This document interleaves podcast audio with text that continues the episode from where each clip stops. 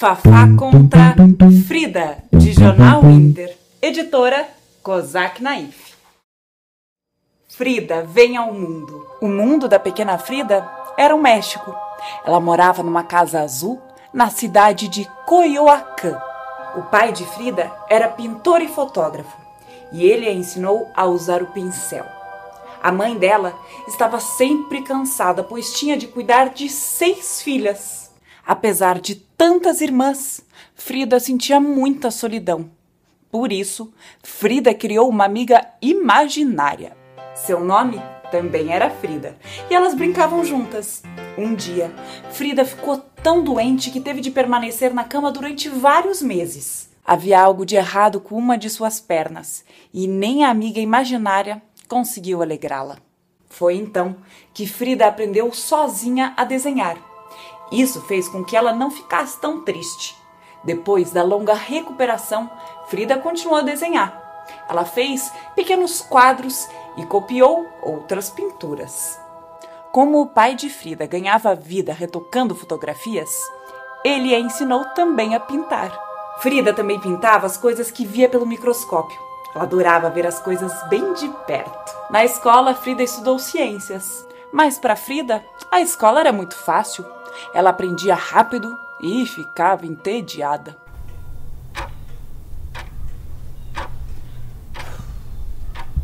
Um dia estava no ônibus escolar voltando para casa, quando aconteceu um terrível acidente. Um trólebus acertou em cheio o ônibus escolar e Frida quase morreu. No hospital, foi a pintura que a salvou mais uma vez. A pintura era como sua amiga imaginária. Frida podia contar com ela sempre que quisesse, para lhe fazer companhia e para ajudá-la a não perder as esperanças. Para Frida, a vida nunca mais seria a mesma depois do acidente. Ela passou a andar de bengala quando conseguia andar e seu corpo ficou marcado para sempre. Mas Frida não chorava nem reclamava.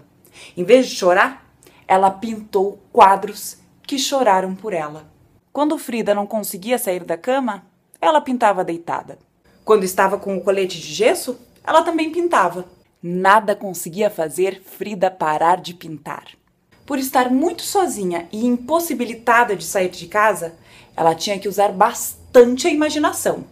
Ela pintava o que o seu coração conseguia enxergar, além das coisas que os seus olhos viam. Era quase como retocar fotografias. Frida pintou quadros que retratam milagres, com frases de agradecimento, muito comuns em todo o México, chamados de ex-votos.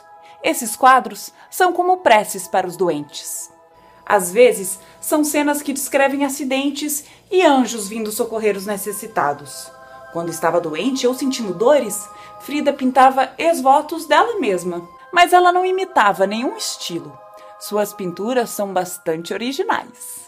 Nos museus vemos muitas pessoas chorando, suspirando e sorrindo quando olham para as pinturas de Frida. É como um milagre ela conseguiu transformar a sua dor em beleza.